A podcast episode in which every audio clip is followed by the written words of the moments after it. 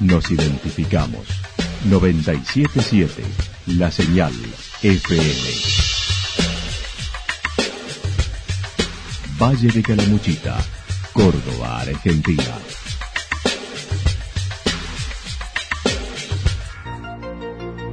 El más completo resumen de las noticias de la región, encontralos todos los días a las 12 y 30, a las 16 y a las 22 horas. Panorama de noticias. Por la 977, la señal FM nos identifica también con las noticias.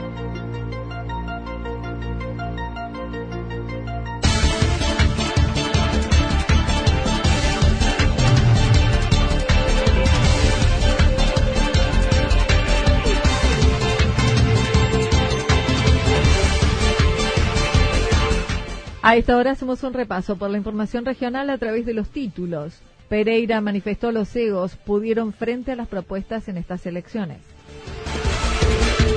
Última actividad de astroturismo hasta septiembre en Yacanto. Invasión de jabalíes en el sector norte de Calamuchita. La actualidad en síntesis. La actualidad en síntesis. Resumen de noticias regionales producida por la 977 La Señal FM. Nos identifica junto a la información.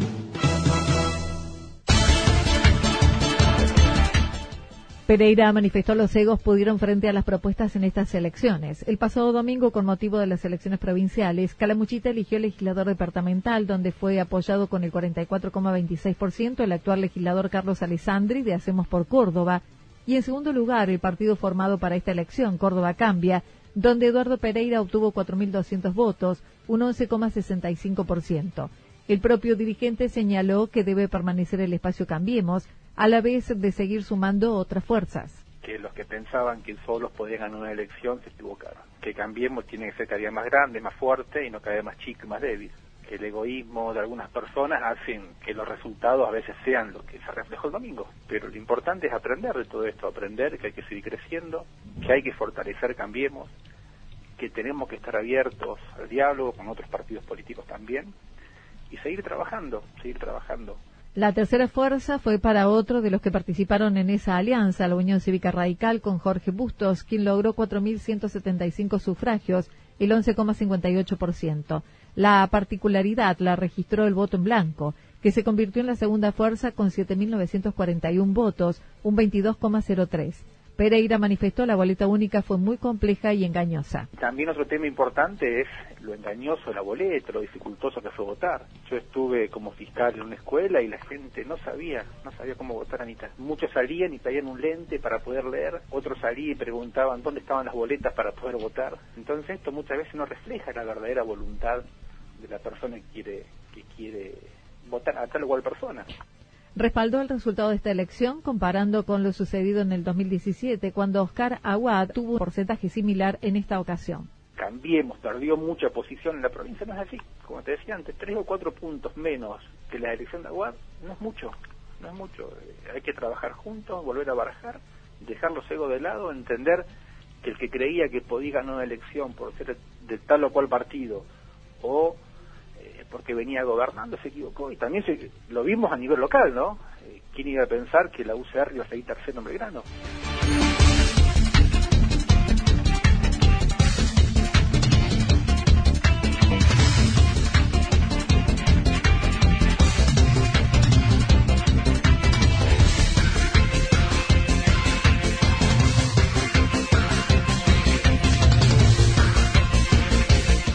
Última actividad de astroturismo hasta septiembre en Yacanto. Villa Yacanto busca convertirse en destino de astroturismo en un trabajo conjunto con la Agencia Córdoba Turismo, concientizando sobre el cuidado del medio ambiente, lo que se puede descubrir en una actividad aún poco explotada en Córdoba. Zorro Explorador es el emprendimiento que trabaja en el tema y desde hace un año organizan las observaciones en la Quebrada San Miguel o en el Durazno. Y lo que estamos haciendo es tratando de convertir a Córdoba en un destino de astroturismo. Esta es una actividad emergente, Anita, y, estamos trabajando en conjunto con la agencia Córdoba Turismo para que finalmente se la reglamente como una actividad más dentro de la ley, este, para que no sea solo considerada una caminata nocturna, digamos. Así que bueno, eh, y que además eh, cuidar el producto. Eh, cuando alguien diga voy a hacer astroturismo, lo haga con un guía profesional. Son excursiones con, con mini observatorios de noche para aprender a descubrir el cosmos. Aparece como una nueva experiencia serrana, diferente y disponible durante casi todo el año. Ricardo Villarreal manifestó trabaja junto a expertos en el tema como Mar Curcio, Mario Ponce. En cuanto a la actividad, mencionó se busca hacer durante el año combinando naturaleza, caminatas nocturnas con la observación de astros. Eh, somos dos guías que en general hacemos toda la parte de la Tierra, decimos somos dos cielo. Este, y Omar, que, que bueno, viene de, Buenos Aires. Eh, eh, la idea es que los turistas y también nuestros vecinos eh, puedan recuperar esa capacidad de asombro que significa ver eh, lo que llamamos a ojo pelado unas 7.000 estrellas en el cielo. En un encuentro se puede ver la caída de restos de cometa, estaciones espaciales. Villarreal recordó en enero, durante el eclipse total de luna, unas 150 personas vivieron la experiencia en Villa Yacanto. La próxima fecha importante será el eclipse total de sol el 2 de julio y podrá verse colgando de linderos alrededor de las 17 horas y dura un poquito más de un minuto. Que lo vamos a ver este, muy muy bajo, casi colgando del Cerro Linderos y Champaquí. El eclipse se va a dar a las 5 y 43 de, de la tarde del día 2 de julio y bueno, va a ser un especial porque el eclipse total de sol que vamos a tener es eh, eh, tiene una duración de un minuto, un minuto treinta, un minuto cuarenta. El próximo 25 de mayo será la última hasta el paso del invierno, retomando en septiembre por las bajas temperaturas. Invasión de jabalíes en el sector norte de Calamuchita. En los últimos tiempos, vecinos de la zona rural norte de Calamuchita detectaron una sobrepoblación de jabalíes que va afectando el ambiente, las economías regionales, la seguridad vial y la salud humana. El ingeniero Carlos Mengolini, que tiene casa en la zona de Villaverna desde hace unos cinco años, comentó por las noches se escuchaban los jabalíes en casos aislados, uno o dos ejemplares, pero no llegaban a verlos. En los últimos tiempos se aprecian de a grupos de 30 a 40 en el lugar. Y bueno, habitualmente de noche, en alguna época del año, se escuchaban por la noche eh, pero no era más que eso, o sea, mm, era muy difícil verlos. Nosotros vivimos en la casa nuestra, yo tengo una hectárea y, bueno, tiene bastante pino, o sea que tiene mucho lugar para guarecerse. Y, bueno, los escuchamos habitualmente de noche, pero jamás, era muy raro. La provincia reconoce que la población del chancho salvaje sigue en crecimiento, muy probablemente porque no tiene predador y dispone de alimento para vivir. Luego de una noche ha encontrado alrededor de unos 1.500 metros de tierra dada vuelta, ya que estos animales comen raíces y se introducen en los jardines. El destrozo lo hacen, en, por ejemplo, 1500 metros, lo destrozan en una noche y queda realmente como si uno hubiera pasado una, toda la tierra dada vuelta, porque comen raíces, ¿no? Y lo, bueno, lo que lo que se ve es que además, eh, yo estoy, no estoy muy cerca del pueblo, en el pueblo hay gente que se da metido, se le mete en los jardines en Villavarna. Es decir, que se ve que no sé si es producto de la cantidad o que ahora antes eran menos.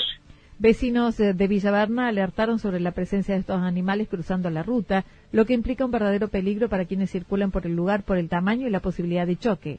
También mencionó el peligro para las mascotas como los perros porque digamos la zona es muy boscosa, hay mucha zarzamora, se meten bajo la zarzamora. El otro tema es que no tienen predadores, es decir, pumas, los pocos que hay, difícilmente el puma se le anime a 5, 6, 7, 20 chanchos. Por lo tanto, el crecimiento es ilimitado. Es decir, que lo que hoy son, antes, hace 5 años eran 100, eh, hoy son 1000 y no sé, puede llegar a ser muchísimos más en los próximos años. Se trabaja en generar una reunión con la Secretaría de Ambiente de la provincia para tratar el tema, a pesar de que no solo sería en la provincia de Córdoba, sino en otros lugares del país.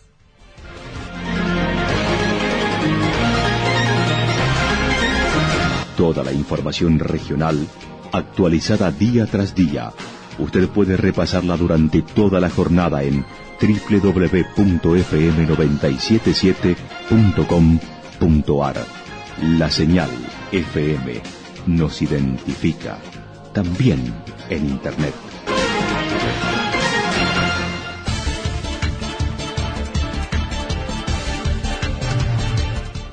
El pronóstico para lo que resta de la jornada indica cielo despejado con presencia de nubes, temperaturas máximas para hoy entre 18 y 20 grados con vientos del sector norte y noreste entre 23 y 31 kilómetros por hora.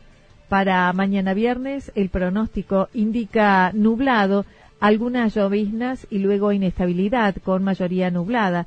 Temperaturas máximas que oscilarán entre 20 y 22 grados, mínimas entre 10 y 12 grados temperaturas que no sobrepasarán los 22 grados. Datos proporcionados por el Servicio Meteorológico Nacional. Lo que sucedió en cada punto del valle. Resumimos la jornada a través del informativo regional en la 977. 977, la señal FM.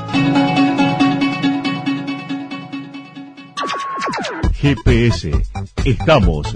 ¿no? Eh, como siempre que es preventivo. Tal cual, preventivo. Porque por ahí mucha gente me dice, no, pero a mí no me molesta no nada, yo no tengo nada, pero decir, a ver, yo creo que a lo largo de la vida... Más sospechoso, ¿no? Claro, uno se chequea todo, ¿sí? Pero menos la columna vertebral, ¿sí? Y por ejemplo, en el tema de hoy, fíjese, fíjate, como una escoliosis, que es un desbalance de postura, si se detecta a tiempo, el organismo se corrige al 100%. Entonces es más fácil, como dice la frase, prevenir, prevenir, que curar. Prevenir, más fácil, más barato y, y, tanto, tantos otros beneficios. Tantos otros beneficios. Hernán, eh, tenemos el próximo jueves, esperemos. No, vamos a cantar victoria por las dudas. Yo ya agendé, ya guardé ahí, salvo que, que, te, que, pase algo acá en el móvil, no, ¿viste? Pero no, no, no, para nada. Toquemos madera. No, exactamente. Ya, ahora empezamos a normalizar la situación. Gracias, Hernán. Nos encontramos la próxima semana. Bueno, gracias a vos y saludo a la audiencia. Muy buenos días. Buen día, muchas gracias. 12 con 20. Nosotros nos acercamos al panorama de noticias.